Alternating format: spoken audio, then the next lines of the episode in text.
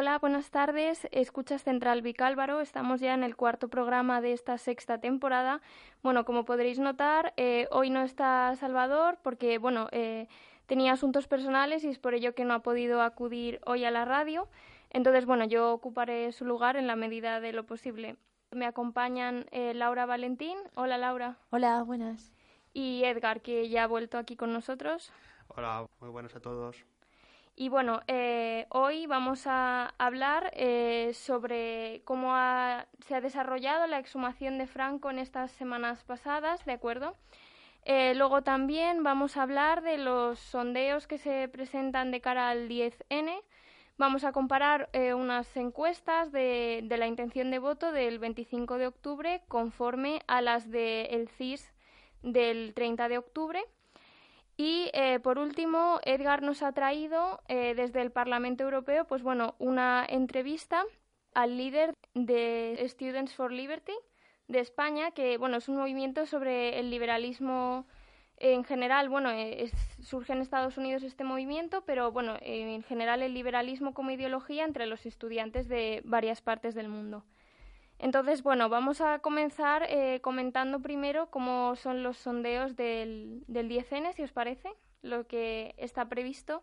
En un principio, eh, con estos sondeos se ponía, por ejemplo, es algo llamativo, a Vox con 41 escaños, eh, según el sondeo publicado el 25 de octubre en el diario El Mundo. Pero luego Vox, según el CIS, llegaría apenas de 14 a 21 escaños.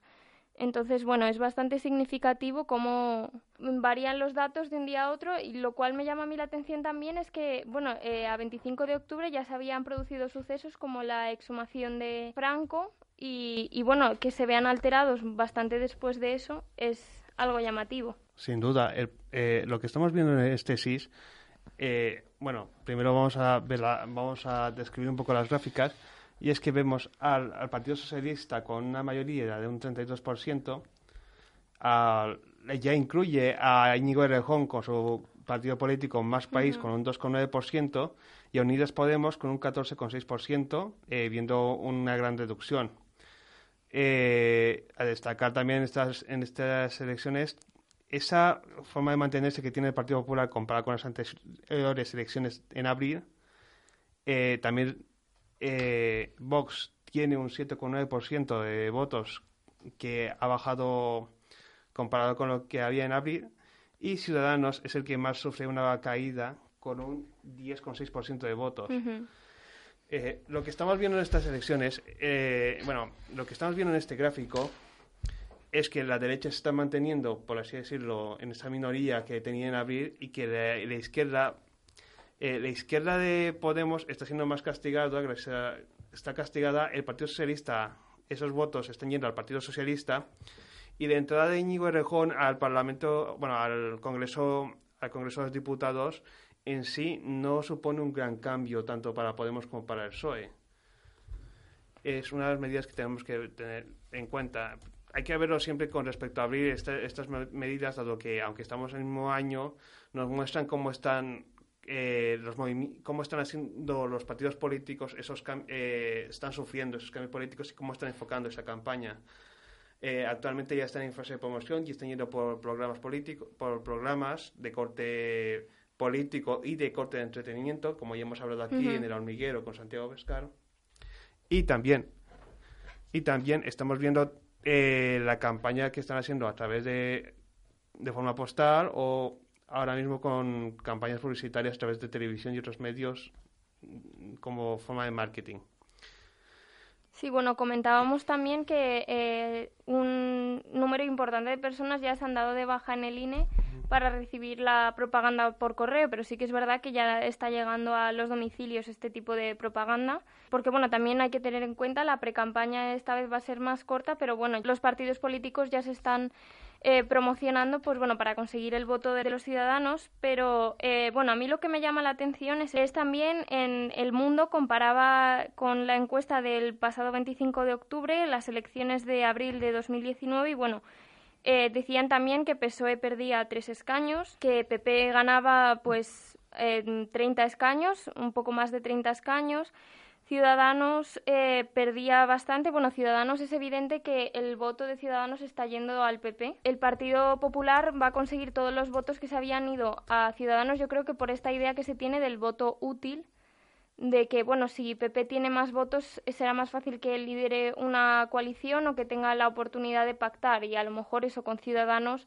también, que ha dicho que, bueno, ahora sí que se plantearía más al ser una segunda vuelta de elecciones el pactar con PSOE, hay mucha gente de Ciudadanos que no querría que Rivera pactase con PSOE. Entonces yo creo que eso ha sido algo que ha propiciado que Ciudadanos pierda escaños. Luego también, eh, bueno, Podemos obviamente le pasa un poco lo mismo que Ciudadanos con PP, que eh, el voto de Podemos está yendo al PSOE y claro, esto es por lo mismo, porque es esta idea de voto útil de, bueno, si Sánchez, que estuvo a punto de conseguir eh, pactar, si consigue una mayoría absoluta, pues será mucho más fácil eso con un mayor número de votos que a lo mejor eso con una coalición eh, más pequeña y también con el surgimiento de más país, que puede ser también ahí que voten, pues juntándose esos tres tal vez puedan llegar a una mayoría absoluta. Sin embargo, el CIS hoy, a día 30 de octubre, eh, situaba que, bueno, pudiera incluso que el PSOE estaría en una arquilla de 133 escaños a 150 escaños, que eso le bastaría con el apoyo de Más País y Unidas Podemos a conseguir la mayoría absoluta. Que bueno, esto Albert Rivera, como no ha salido tan bien parado en esta encuesta del CIS, que se le situaba con 27-35 escaños con respecto a, los 57 de, del pasado abril, decía que este CIS se había elaborado en las puertas de la sede del PSOE. Bueno, Albert Rivera lo que tiene, eh, tiene una base para pensar ello, dado que Tesanos ha sido un diputado, un miembro del Partido Socialista durante varios años y que ahora es el que lleva el CIS.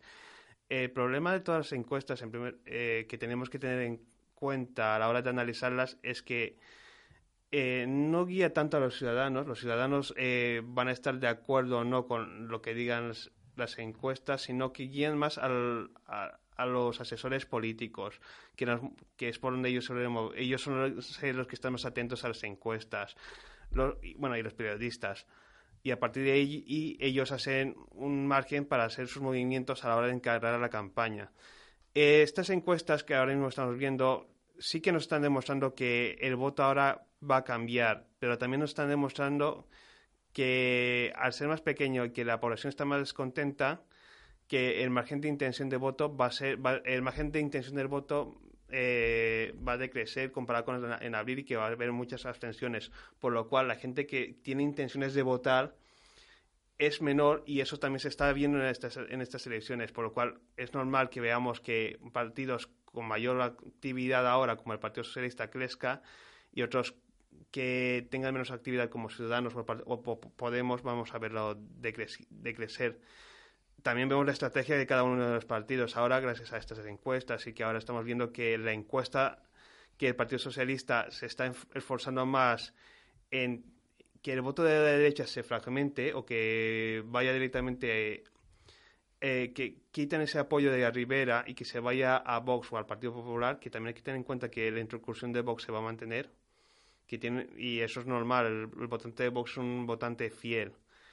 El votante del Partido Popular y el Partido y de Ciudadanos siempre han ido cambiando sus ideas, dado, dado la ideología. Y la campaña que está haciendo el Pedro Sánchez va, va casi a favor a atacar a la derecha, porque prácticamente Íñigo Rejón le está haciendo la campaña al atacar a Podemos y por la parte de la izquierda. He estado mirando algunas encuestas del CIS y dicen que una repetición cuenta que va a haber una caída de la participación de hasta ocho puntos. Y como ya hemos mencionado antes, Ciudadanos va a ser el partido que va a salir más perjudicados y las encuestas hablan de que puede llegar a perder 1,6 millones de votos respecto a las elecciones generales de abril. Eh, sí, por eso, como estamos diciendo, esta caída de abstención, esta abstención hace que el voto, el, ciudadano votante dé al unas respuestas que sean eh, mucho más logradas, que tengan mucho más eh, esfuerzo y seguridad en el votante, cosa que no se puede cosa que no se puede trasladar a la hora de votar, dado que el voto del indeciso es el que suele dar el poder, poder a las elecciones. Nos muestran eh, por eso digo que esto lo que nos está mostrando es que ahora el votante que se va a ir a estas elecciones está más comprometido con la política.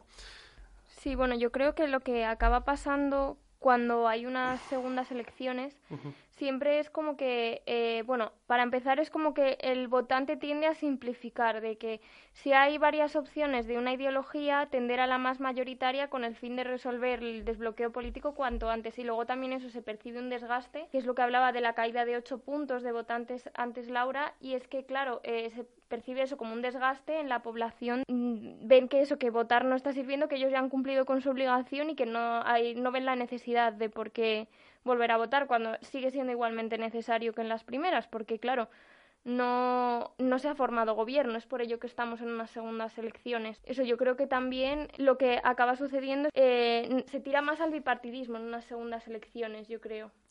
lo seguro porque España históricamente es bipartidista y este escenario nuevo con, con cuatro o cinco partidos nuevos, seis, bueno, aparte, seis partidos nuevos, de, de los independentistas o partidos autonómicos, nos muestra que el votante ahora en estas elecciones, además de cambiar su comportamiento, está eh, cambiando el comportamiento político de España y que va a ir, va a tirar hacia la seguridad que había antaño. ¿Puede ser una vuelta al bipartidismo? Mm, yo lo dudo, que eh, yo lo dudo. La introducción de Vox, eh, de ese, el perfil del votante de Vox es muy fiel.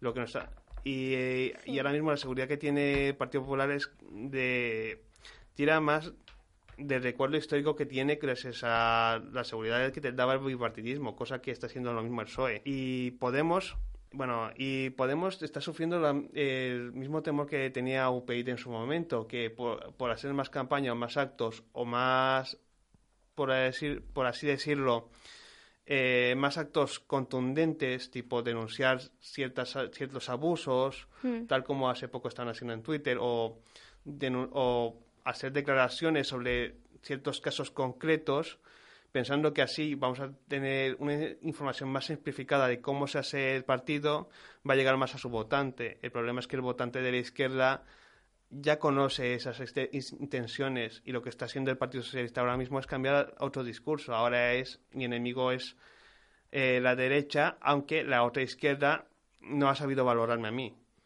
Sí, bueno, luego yo también lo que estoy viendo con lo que comentabas de Vox, que es un votante bastante fiel, eh, en todas las encuestas, la más optimista para Vox, que era la del 25 de octubre del diario El Mundo, que decía que alcanzaría 41 escaños, pero la del CIS, que es la más, por así decirlo, modesta, mantiene prácticamente su número de escaños. Dice que estaría en una horquilla de 14 a 21, entonces sí que Vox se mantiene bastante. Vox no, no está perdiendo tan alarmantemente como Ciudadanos escaños.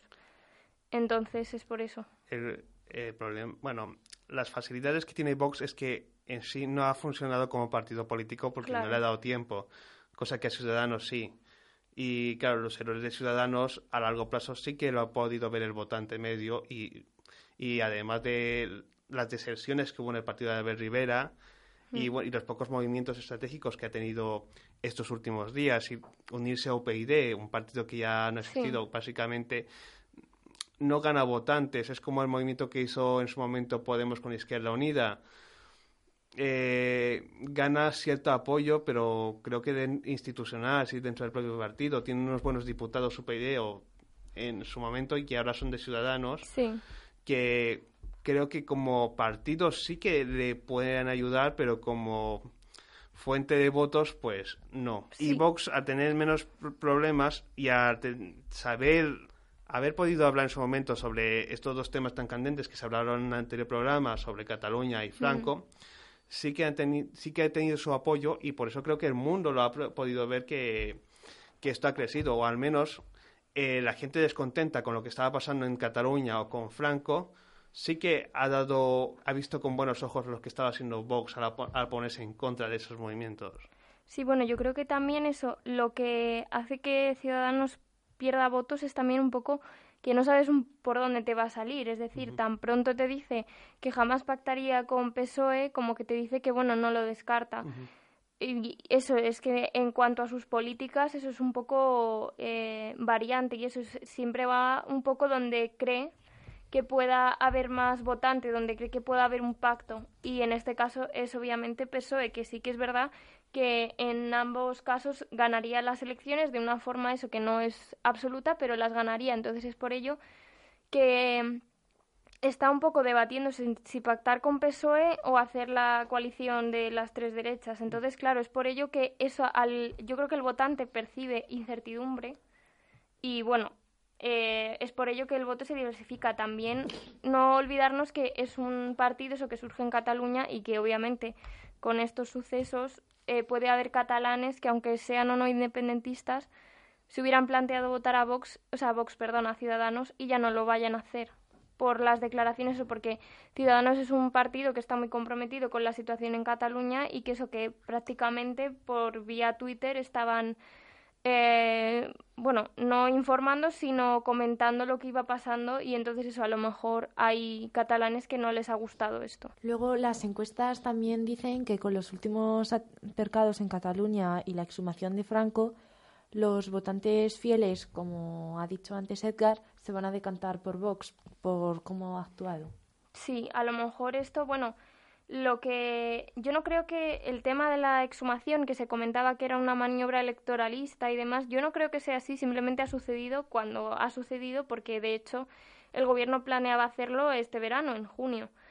Yo creo que lo que sí que pasa es que, bueno, eh, esto le ha dado después a Pedro Sánchez como valor para volver a enfrentarse a los medios de comunicación, a volver a salir, a volver a hablar y también eso ha conseguido motivar a cierta población, a cierto votante indeciso, a decantarse otra vez por el PSOE y reforzarlo, pero también yo creo que ha provocado un sentimiento en los sectores más de la derecha de querer aunarse y de querer juntarse en contra de esto, porque sí que hay para un sector de la población que lo, sobre todo la medida de Franco, que ha tomado el gobierno de exhumarle, para ellos a lo mejor es demasiado, no sé si avanzada, pero eso, como que no estaban preparados para ello y entonces ha sido como, para ellos les ha, por así decirlo, asustado y entonces es por ello eso que se está como aunando la, tanto la izquierda como la derecha, eso se está eh, aunando y se está fortaleciendo, se están ellos mismos juntando cada uno y es como que se diferencian mejor los bloques en estas elecciones. Lo que está buscando actualmente la, esta campaña de marketing es buscar seguridad. Si lo que están vendiendo todos es seguridad. Tanto Pedro Sánchez, Albert Rivera, Pablo Casado. Pablo Casado lo que ha hecho, está, ha hecho una propuesta muy buena Albert Rivera en su momento, la de eh, crear la, este, bueno, esta coalición llamada Suma España, que ya funcionó en Navarra, que eh, Albert Rivera dijo que no, y, ese es el problema de Albert Rivera, que no sabemos, no está dando esa sensación de seguridad que sí están dando los otros partidos. Sí. El enfoque que está dando ahora con el problema de, de la exhumación de Franco a la hora de hablar de su papel en la campaña electoral, aunque no haya sido planeada, sí que ha tenido una serie, serie de, consecuencias. Por ejemplo, los altercados de Cataluña, que estaban siendo esta, esa misma semana, han dejado de hablarse en ese momento y han dejado de tener una relevancia política tal como tenía por hablar de la exhumación de Franco. En ese aspecto, el Partido Socialista sí que juega una buena carta, que es eh, nosotros lo hemos hecho y nosotros estamos calmando la situación en Cataluña. Sí, que yo no creo que se haya calmado, sino que se ha dejado de hablar de ello. Exacto pero aún así la sensación de la sensación de la persona que no está en Cataluña, no está sufriendo esa violencia, es que ahora eh, se ha calmado gracias al tema de la exhumación de Franco y que ahora lo que eh, prima en la agenda política es hablar sobre la exhumación de Franco y, la campaña electoral. Y bueno, también hay que tener en cuenta que el PSOE, bueno, que todo lo que ahora haga cualquier político se va a hablar eh, en dimensiones de campaña electoral, que uh o no. Eh, si lo de la exhumación de Franco es un movimiento político, bueno, mm, depende a quién se lo preguntes, sí que se puede entender que sí o que no, aunque se haya intentado hacer este es una idea para hacerse este verano es una idea que ya lleva arrastrándose eh, arrastrando a Pedro Sánchez de que empezó a ser diputado en el Partido Socialista en el Congreso. Así que bueno eh, yo no le doy tanta relevancia electoral al, a la exhumación de Franco, aunque sí que le doy importancia a esta pequeña idea, que nos ha cambiado la agenda política por la de Cataluña, que ha calmado esa idea. Sí, yo creo que sin duda eso sí que ha, ha cambiado sobre todo el panorama en lo que es la agenda de medios y sobre todo eso le ha dado como mm, yo diría como eso, como un chute de autoconfianza a, a, Pedro Sánchez, eso pues para, porque Pedro Sánchez es que antes de la exhumación eso no había apenas mítines, eh, no estaba yendo, o sea, solo ha concedido un debate en esta ocasión, entonces bueno, mm, yo creo que sí que eh, le ha dado fuerza eso al votante indeciso, eh, ha visto como eso el PSOE como un abanderado de, de una buena causa, pero también eso ha producido en la derecha eso como que, que se junten todos en el PP como para combatir estas medidas que eso yo creo que sigue mm, un sector de la, de la población sigue viendo esto como demasiado a lo mejor avanzado diría yo y luego también el tema de Cataluña eso también sí que yo creo que ha afectado a las elecciones bueno según el, el CIS los partidos que son sobre todo en Cataluña eh, sí que han subido eh, un poco su porcentaje respecto a las otras elecciones. Por ejemplo, eh, en el 28 de abril, eh, Esquerra Republicana de Cataluña consiguió 15 escaños y ahora estaríamos entre 16 y 18. Entonces es una pequeña subida.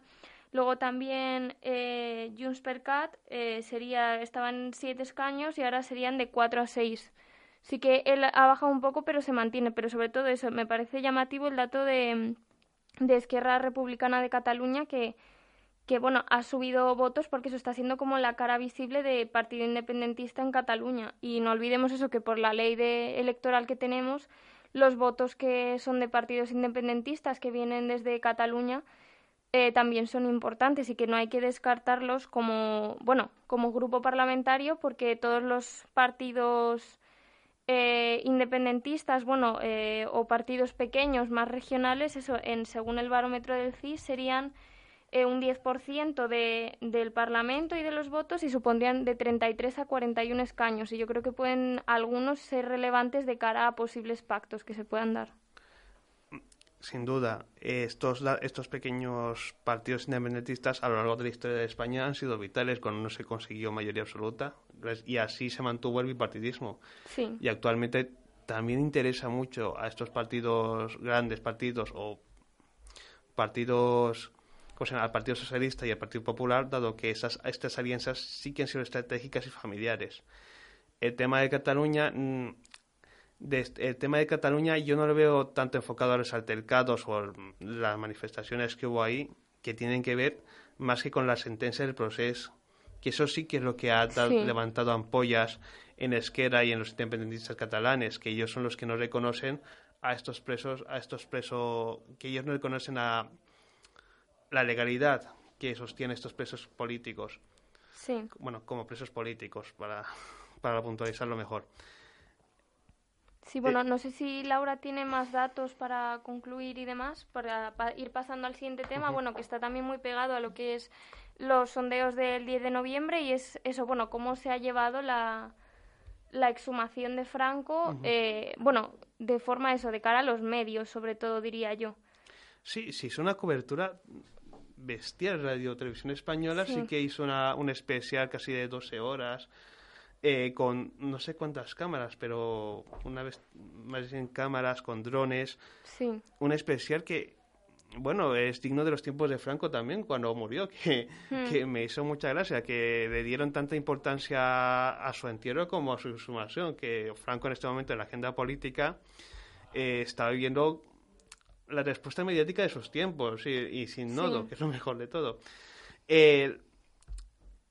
este problema, eh, el problema de Franco es un problema para mí que de interpretación, tanto de la izquierda como de la derecha, dado que eh, la izquierda está vendiendo una imagen de que estamos, eh, por así decirlo, haciendo justicia con los caídos, con la gente desaparecida en la guerra civil y hmm. quitándolo, quitando a este dictador de un sitio donde van a glorificarle para ponerle en otro lugar y la derecha está hablando sobre la autoridad que tuvo el rey a la hora de ponerle en, el Valle de los Caídos o hablando de la simbología que tiene el Valle de los Caídos y Franco al ser parte de la historia de España. el problema para mí es que esto a lo largo de la historia, eh, o por así decirlo, de forma fáctica, estamos viendo cómo la izquierda de una manera u otra está siendo, eh, está siendo factible la última voluntad de Franco, que era, no era morir en el Valle Caídos, sino morir eh, junto a su familia. También hay que decirlo que la reacción de, tanto de la familia como la Fundación Francisco Franco y gente que está a favor de Franco, eh, no han hecho un favor a la hora de sacar esta interpretación que les podría haber venido bien, pero bueno. Ya, bueno, yo creo que mm, la voluntad de Franco no es tanto, o sea, es casi irrelevante, diría yo, en esta cuestión, porque eso, sobre todo es más la voluntad de quienes le veneraban de tenerle eso en un lugar de culto. Sí, y bueno, la capacidad de tener una simbología, es decir, este, el problema de exhumación de Franco es muy simbólico, hay que leer mucha simbología de lo que se da, tanto que, es el Valle de los Caídos, porque el Valle de los Caídos mucha gente de izquierda lo ve como algo de muy de derechas, un eje de la derecha, un lugar donde va, va van gente que adora el régimen franquista o el régimen que de falange o demás ideologías de derechas a glorificarle cuando la intención del Valle de los Caídos es que también hay gente ahí de izquierdas muerta en la guerra civil porque era un era un eh, monumento bueno un monumento a los caídos a la guerra de ambos bandos. Sí. Claro la intención de Franco también en su momento era ser bueno nació con esa intención. Sí. Y la intención de la, la intención que está haciendo eso bueno pues a la izquierda no le está beneficiando a la hora de darle una mayor cobertura a esta, esta noticia. Para mí, la mejor, el mejor movimiento que hubiera hecho la izquierda era no darle tanta cobertura a Franco, no darle esa importancia de, de la exhumación y sí mostrar, eh, en efecto, que la exhumación de Franco solo, eh, bueno, solo es un acto de justicia, pero dejarlo como algo puntual, porque la imagen de Franco ahora mismo está siendo tan glorificada tanto por la derecha y a su pesar, pero con la publicidad de la izquierda. Claro, a ver, yo también lo que creo eh, que ha pasado con la exhumación de Franco es que, bueno, eh, se le ha dado demasiada, bueno, no sé si demasiada cobertura, pero eso, sí que eh, se ha visto en todos los medios, eso se contabiliza que llegaron a acreditarse 500 periodistas en el Valle de los Caídos, eso para retransmitir este momento, que sin duda era un momento histórico. Pero bueno, también eso se, es que ha sido también como... Eh, ha, ha, unido a toda la gente, eso que eran eh, afines al régimen de Franco. De hecho, también este hombre que, que, es chino, que tiene un bar y que es el chino franquista, se le conoce así, también se presentó allí. O sea, como personalidades franquistas, casi se podría decir, Tejero Tejer obviamente se presentó allí y eso, bueno, fue también eh, una, gran una gran conmoción mediática y bueno, que eh, allí mismo eso querían abrirle paso, pero eso fue ya en Mingo Rubio, no fue en el Valle de los Caídos, pero bueno, en cualquier caso yo creo que sí que obviamente lo que se pretendía hacer con esto, aunque no se haya reflejado así o no, porque bueno, luego al final... Eh, como se presentan los medios de comunicación, es lo que al final a veces un poco es la intención que se va a ver, pero la intención que tenía el gobierno sin duda era el de eso, hacer un acto de justicia y lo que decía Pedro Sánchez después en su declaración desde el Congreso de los Diputados, que decía, ahora mismo allí ya solo hay víctimas.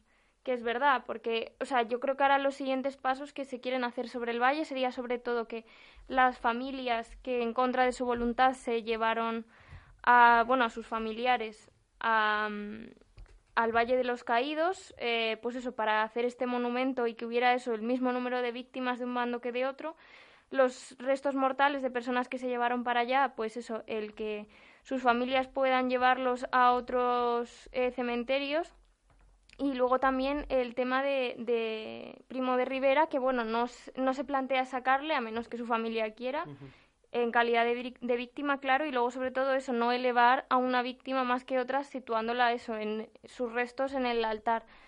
Y sobre todo también la labor de identificación. Yo creo que esas serían las tres claves, eso que pretende si sigue el mismo gobierno o si un gobierno de este mismo corte ideológico serían eh, sacar a, a, o sea, bueno, mover, mejor dicho, más que sacar a Primo de Rivera de, de lo que es la zona del altar, la zona de culto, el, digamos, las, mm, las personas que están allí, que sus familias puedan decidir realmente si permanecen allí o no. Y luego eso, eh, la ley de memoria histórica, eso que se compromete a identificar víctimas. Mm. Es que estas medidas tienen un problema y es que buscar justicia cuando las personas ya están muertas tiene un componente de rencor que hay que tenerlo siempre mirando. Ya han muerto, sus, sus crímenes tenían que haberlo pagado.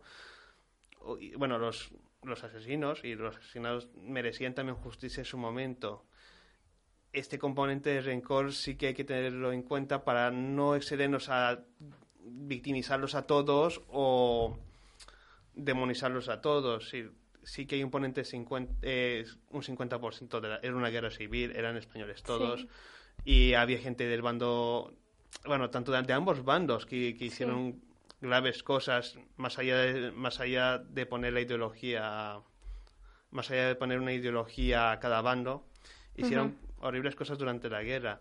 El Valle de los Caídos nació con esa importancia de unir sensibilidades, de tener un monumento en común para todos, que en el fondo tiene buenas, buenas intenciones, pero a la, hora de, a la hora de decir que vamos a hacer justicia con estas víctimas, me parecería mejor el punto de vista que tienen algunos historiadores de que eh, identificarlos, conocerlos y conocer un poco más la historia que hay detrás de, cada, de, cada, de cada cuerpo. Eso yo lo veo, tiene un punto de vista, pero de ahí a crear una especie de justicia... Es más una justicia histórica que una justicia legal. Sí, sí. O sea, porque legal obviamente... No, nunca va a serlo, sí.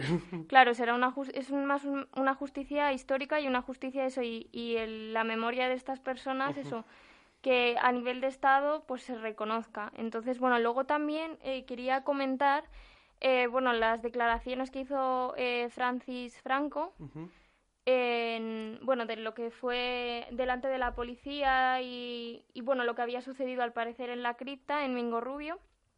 Y bueno, eso, las grabaciones que se produjeron al final en el interior. Entonces, yo creo que podemos dar paso y las comentamos. Si de acuerdo. Bueno, pues que nos han cerrado la puerta de la cripta para no poder salir porque decíamos que habíamos grabado eh, lo que se había producido dentro de la cripta cuando nos habían dicho que era un tema absolutamente familiar. Ha habido, han requisado móviles, eh, no, nos han tratado, no nos han tratado como nosotros pensamos que, debíamos estar en un momento para nosotros muy doloroso y muy, muy desagradable. No, nos querían requisar porque decían que habíamos estado manipulando, es decir, pero estábamos en nuestro perfecto derecho como debían haber estado ustedes también. Pero aquí los derechos son solamente para algunos. ¿eh? Bueno, pues eh, al parecer ellos decían que mm, la policía les había requisado los móviles por unas supuestas grabaciones que estaban haciendo. Y aquí parece eso que Francis Franco no confirma ni desmiente que se estuviese grabando nada, sino que más bien dice que cualquiera hubiera estado en el derecho de grabar a, a bueno a un familiar que le estén enterrando a ver, yo creo que, bueno, la costumbre que tiene la gente no es de grabar a un familiar en el entierro, eso en primer lugar, y luego en segundo lugar, este no es un entierro común por varios motivos. Para empezar, su abuelo no es un abuelo cualquiera. Su abuelo eso yo, es una personalidad eso que ha gobernado en España, ha sido un dictador y, y, claro, o sea, esto era lo que decíamos, un, algo que no era para darle cobertura ni un nuevo ensalzamiento al franquismo, no pretendía ser eso, lo que pretende es un, un acto de justicia y de memoria histórica con las víctimas reales. Y luego también, en segundo lugar, eso, eh, este no era un entierro como si se hubiera muerto ese mismo día, o sea, yo entiendo que puede a lo mejor llegar a ser desagradable para algún familiar, pero, o sea, la mayoría de ellos no le conocían o sea, no conocían a Franco, si habían ahí eh, gente, incluso eso de nuestra edad, es como, bueno, o sea, no sé, a mí personalmente si sacan a un tatarabuelo mío no, no sentiría nada, la verdad. El problema de aquí que tenemos es una cosa de público versus privado, porque la figura de, de la figura de Franco sí que es algo pública, pero personalmente sí que estamos hablando de él tiene desde su punto de vista tiene sentido todo lo que dice, dado que eh, para él es algo privado, es, es su familia, es parte de su sangre, y nos hemos encontrado que este señor, bueno, eh, Franco, Francisco Franco, es una imagen pública, una parte del gobierno, que no lo ha puesto ahí su familia, lo ha puesto el rey, que recordemos mm. eso, eso mismo. Y el conflicto que tenemos ahora en estas declaraciones, que yo me aportaría más por la parte que es una, una figura pública, dado que toda la exhumación en sí, la imagen que ha dado es pública, que sí que debe tratarse como un evento público. Aún así, voy a entender las declaraciones de este, de este nieto, porque aún, aún no habiendo conocido, creo que eh, sea, eh, que sea familiar tuyo es algo de que incumbe al ámbito privado. ¿Tú qué piensas, Laura? Yo creo que incumbe al ámbito privado, pero al ser, como bien ha dicho Coro, una personalidad tan relevante para nuestro país, sí que se le ha querido dar como más bombo, digamos. Sí, pero claro, ellos mismos querían grabar o algo así, o sea, ellos de alguna forma sí que se sabe como que están queriendo documentarlo para posiblemente, bueno, seguramente intenten recurrir todo esto. O sea, no creo que esto quede aquí, no creo que se cambie nada, pero ellos van a intentar recurrir. Y eso, yo creo que querían como un poco documentar esto, no entiendo muy bien por qué. Eh, seguramente ellos lo que tenían más intención es buscar algo de mala praxis dentro en esta exhumación, dado que ya han recurrido varias veces y seguramente habría algo por la que hacer una nuevo hacer una nueva bueno hacer un nuevo tratamiento legal para hablar de la ilegalidad de, de, esta exhumación, ya sea de, sobre todo de forma, por eso querían a los móviles. Que les quiten los móviles, bueno, a mí me parece una medida muy radical, teniendo en cuenta que han permitido eh, más de 100 cámaras poner la Radio Televisión Española, y no solo la Radio Televisión Española, a unos cuantos medios, a poner drones. Es decir, que si dan capacidad al, a tanto empresas privadas de comunicación como públicas, no sé por qué a la familia Franco no le han quitado, no le han dado esa posibilidad de tener también algo que grabar o comunicar. Yo creo que, yo creo que es más el que, bueno, el Valle de los Caídos era un lugar público, un ámbito público, y la cripta de Mingo Rubio es algo eso, es algo que pertenece a la familia Franco y es privado. Eh, luego también hablan diversos medios de que durante la celebración en el Valle de los Caídos, sus dos nietos estuvieron tomando constantemente apuntes de lo que pasaban. Claro. Que probablemente sea para recurrir a algún tribunal, o también se habla de que Francis Franco escriba un libro. No, de que van a escribir un libro, eso tú tenlo seguro. No solo él, sino muchos seguidores de Franco. Eso, claro. eso tú tenlo seguro. ¿sabes? Que, eh, pero ya os digo, si desde el punto de vista privado tendrían derecho a hacer esas cosas. Y aunque sea, si el gobierno ha permitido que instituciones públicas y, privadas den capacidad de mm, mediatizar este hecho, no sé por qué la familia Franco, que también tendrían que haber tenido derecho por ser familia o por ser o como institución privada aparte de mediatizarlo.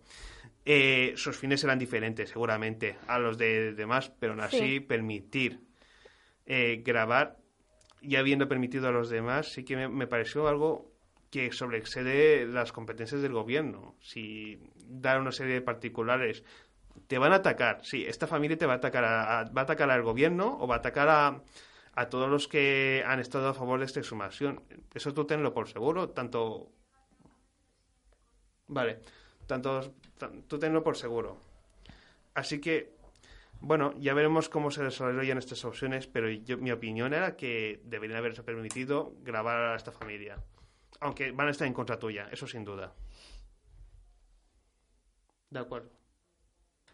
Bueno, pues eh, en efecto sí que se estaban produciendo grabaciones en el, en el o sea, bueno, en lo que era eh, este lugar de la cripta familiar de los francos, sí que se estaban produciendo grabaciones y bueno, aquí tenemos un corte de ello, vamos a escucharlo. Una dictadura. Ya está bien, hombre. Un poquito de. Déjenos salir, por favor. Después de lo que han hecho, hombre, caramba. Que nos dejen salir, hombre. ¿Esto qué es?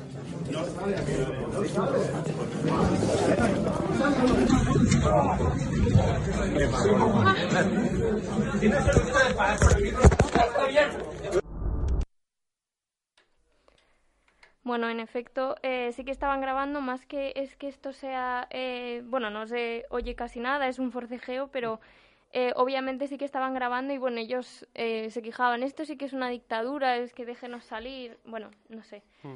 eh, obviamente esas afirmaciones yo diría son un poco exageradas. Sí que, bueno, yo creo que lo que pretendían era eso, que no lo que comentábamos antes, que no se haga como una espectacularización de este tema, que no haya, bueno, eso, como el querer que ellos difundan otras imágenes o eso, que puedan eh, ser negativas para el Estado en el sentido no de que sean negativas a su imagen, sino eso, que es un procedimiento que quería llevar a cabo el Estado y que tampoco quería dar detalles eso y sobre todo más en un lugar privado que era de la familia Franco. Igual que bueno con la lápida no se sabe qué se va a hacer eh, dicen que la va a llevar el gobierno eso a un lugar pero que no va a estar a exhibición pública no se va a decir el sitio ni nada. Entonces es eso yo creo que es un poco mostrar cierta parte de esto para que, pues eso, como hecho histórico, para que lo conozcamos, que luego ya el tratamiento de los medios depende en mayor o menor medida del gobierno, eso es verdad, pero eso, la intención inicial es hacer una justicia, eh, eso, histórica,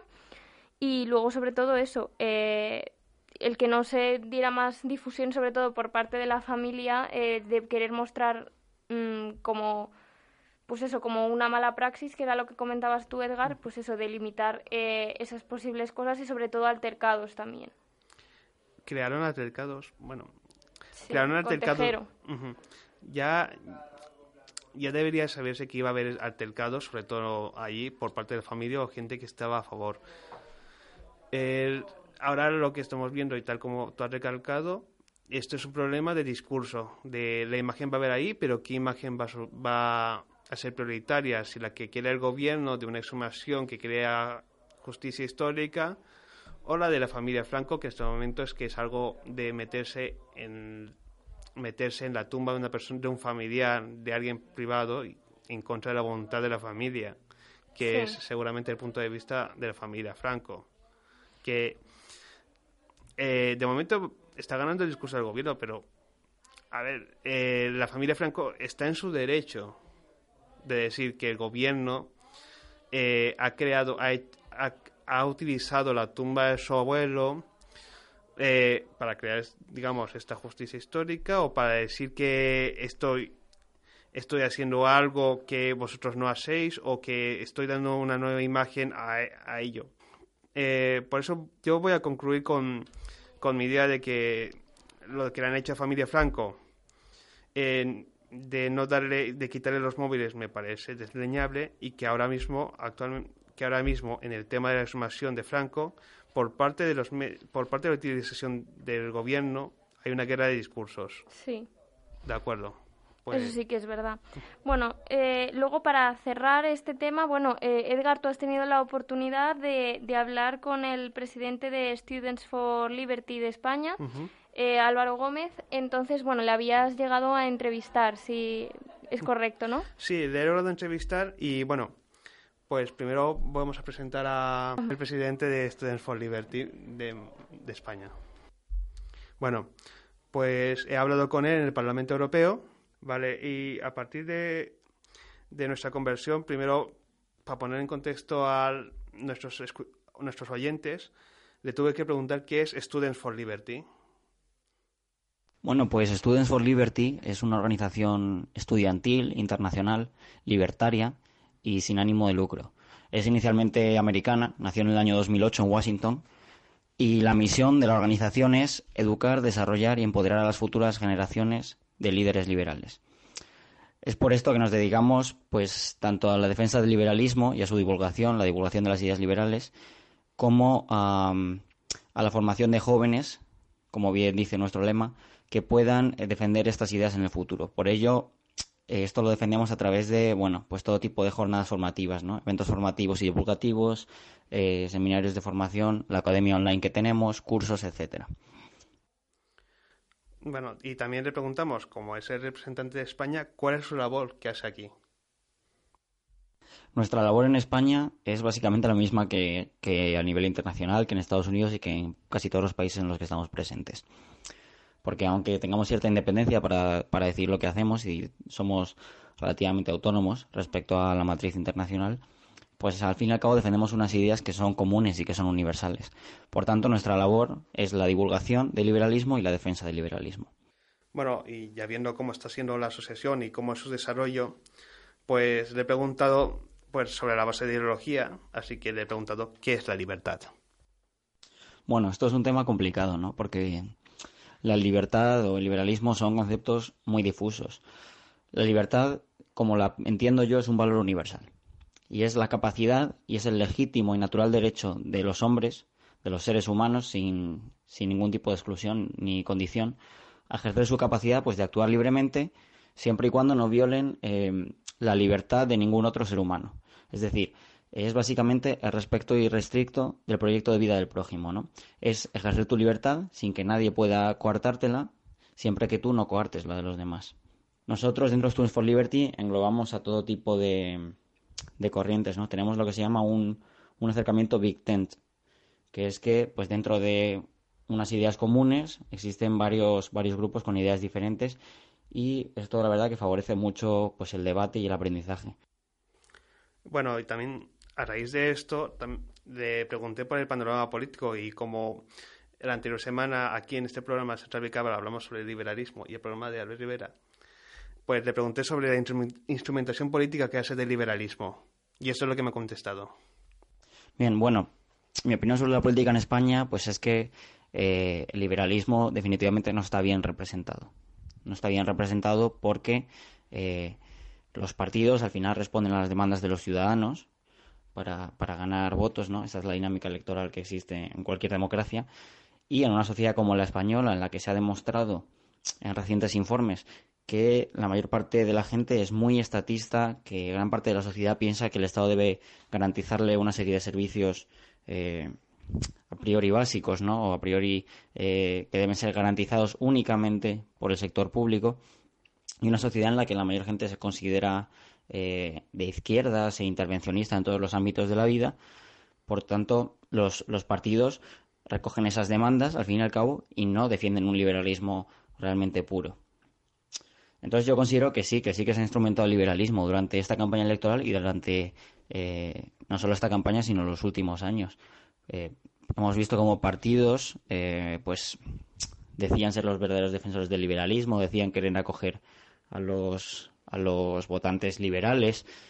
Mm, incluso el Partido Socialista dijo esto. O sea, realmente no hay una, una, verdadera correlación entre lo que dicen defender en cuanto al liberalismo y las medidas que después aplican. Sí es cierto que hay muchos partidos que sí que, pues, en algunos, en algunos ámbitos, por ejemplo, en el ámbito económico u otros en el ámbito social, defienden, defienden algunas libertades o defienden la promoción o el avance de la libertad en esos ámbitos, pero en otros ámbitos no. Ah, vale, vale. ¿Qué te parece más interesante de esto? A ver, yo mm, sí que, eh, bueno, representa el liberalismo, bueno, se podría enmarcar desde centro derecha hasta la derecha. Eh, bueno, yo creo que sí que, eso, si viviésemos en un mundo en el que, eh, bueno, estuviesen aceptadas lo que es, bueno, eso, todas las realidades y realmente eso, la premisa del liberalismo, que ahí sí que puedo estar de acuerdo de eh, bueno, el hacer y dejar hacer, es decir, eh, mm, no intervenir en la vida de los demás y que nadie intervenga en la tuya, sí que sería perfecto, pero eso, eh, al menos en España, eso sabemos por experiencia que, que, bueno, el liberalismo a veces, sobre todo eso, en partidos más radicales, eso pretende recortar libertades y decir que, bueno, que tampoco es necesario conceder esa libertad porque es algo que ya hay. ¿Sabes? Por ejemplo, eso en el tema de, sobre todo del feminismo, eso, el liberalismo aquí en España muchas veces defiende que, bueno, que no es necesario hacer leyes que protejan a las mujeres porque las mujeres de por sí eso no, no son más débiles que los hombres y es que no es que vaya de eso exactamente, diría yo, sino más diría que, que eso, hay leyes, eso es como esto que se dice de que eh, hacer lo mismo con todo el mundo no sería igualitario porque hay realidades diferentes. Eso es un poco lo que yo disiento con Alberto en este caso, pero sí que es verdad eso. Yo estoy de acuerdo con la idea del liberalismo de bueno, de vivir y dejar vivir a los demás, obviamente, porque es una libertad que como él decía, nacemos con ella de forma innata. Interesante. Eh, yo disiento muchas cosas con Alberto, soy parte también de esta asociación yo disiento en esa capacidad de que el liberalismo hay que tiene tiene que conformarse en un poco estos puntos de socioeconómico y social cuando en realidad tendría que abarcar mucho más allá y tendría que evolucionarlo. y me encanta también que haya un espacio para el debate y por ello eh, es lo que me gusta de esta asociación y que normalmente se habla de liberalismo de una manera muy muy barata y aquí al menos hay una especie de debate donde aunque no tengas claro qué es el liberalismo sí tienes una idea de, de unas ideas bases que, que las conforman. Sí, bueno, es eh, lo que él decía de, del vive y deja vivir, esta premisa, que él nos decía que, bueno, eso, que, o sea, él está abierto al debate, pues precisamente esto, por esta premisa que él abandera de lo que es el liberalismo. Y bueno, eh, ya vamos eh, concluyendo el programa. De acuerdo bueno, el, tenemos eso preparados para los próximos días de cara a las elecciones. Va a ser eso, eh, se va a sacar bastante esta temática. Eh, luego ya cuando pasen eso, pues ya abordaremos otro tipo de temas, pero bueno, simplemente eso, estar pendientes de, de la, los programas eso que irán orientados a lo que es el, la campaña y lo que son las, las elecciones. Entonces, bueno, recordamos nuestras redes sociales eh, somos en Instagram, arroba central barra baja y en Twitter eh, arroba central que ahí también bueno vamos publicando cosillas y sobre todo eso, pues avances o retuiteamos información y demás. Pues bueno, muchas gracias por escucharnos y nos vemos en el próximo programa.